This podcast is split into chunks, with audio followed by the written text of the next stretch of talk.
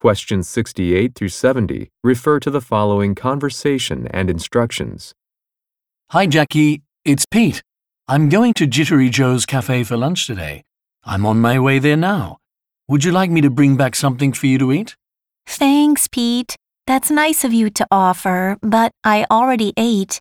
I brought one of those new good gravy instant meals from home and prepared it in the break room. Oh, I've seen those good gravy television commercials, but I haven't tried one yet.